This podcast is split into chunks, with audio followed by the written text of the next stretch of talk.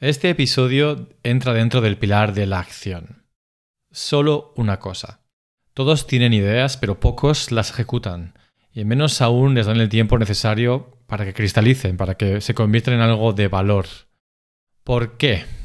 Porque creo que es muy fácil comenzar algo dejándose llevar por la motivación o porque directamente has tenido una buena idea y uno reconoce al final cuando una idea tiene cierto valor dentro, ¿verdad? Así que es todo ilusión, entusiasmo, ganas de comenzar.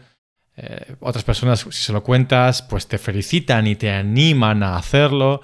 Y esa fase es maravillosa, pero dura muy poco. Por eso es complicado perseverar. ¿Por qué?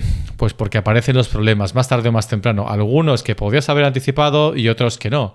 Porque así es la vida.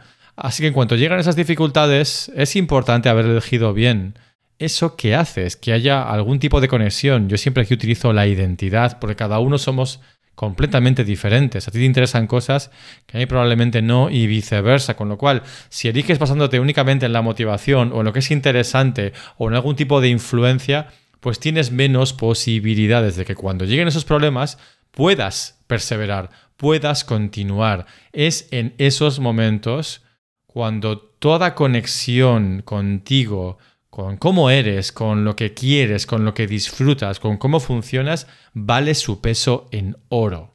En esos casos, cuando la motivación desaparece y simplemente queda pues el trabajo, básicamente, de hacerlo día a día, uno tiende a buscar fuera excusas para abandonar. Por ejemplo, puede pensar que necesitaría más tiempo. Ahora es asalariado, tiene una obligación contractual con una empresa, tengo mi familia, no tengo tiempo, esto exige mayor dedicación.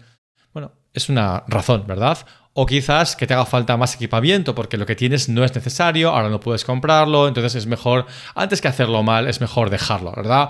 O que te faltan contactos porque eres una persona bastante introvertida, nunca te has preocupado de crear esa masa social o incluso una audiencia y ahora, bueno, pues lo echas de menos y es una condición imprescindible, ¿no? Y no me entiendas mal, todo eso es genial si lo tienes realmente, pero creo que lo más importante es el compromiso, y no cualquier compromiso, sino el compromiso con uno mismo, contigo mismo, el de no abandonar.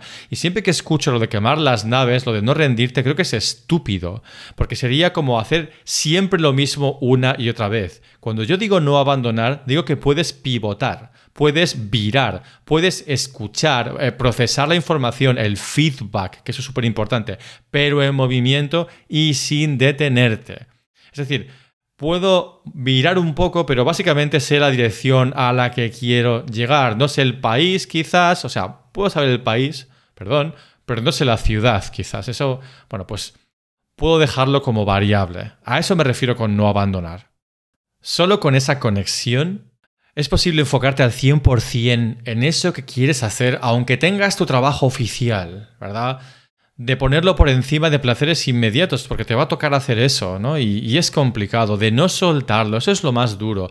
E incluso, aun sabiendo que conecta contigo, hay veces que no sabes ni por qué lo haces, que dudas de todo y de todos y es muy complicado salir de eso sin esa pertenencia. Con esa pertenencia es complicado, pues imagínate sin esa. Por eso la gente se cae, nos caemos y no perseveramos. Así que es importante recordar y continuar, recordar por qué estás haciendo lo que haces y saber que si lo haces, y esto no es buena suerte o cruzar los dedos es matemáticas, es imposible que si dedicas...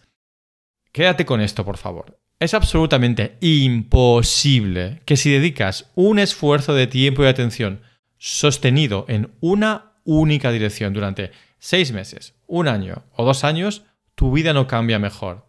De hecho, no solo no cambia, sino que básicamente no la conozcas, porque incluso en el peor de los casos, aunque no consiguieses ese objetivo, todas las personas y todas las experiencias que van a aparecer en tu vida harán que directamente no sea la misma. Y es posible que encuentres otro millón de oportunidades por perseguir esta primera.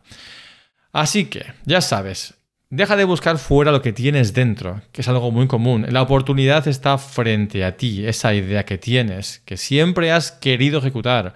O si estás en ello y no le dedicas el tiempo necesario, creo que es ahora o nunca. Así que, solo una cosa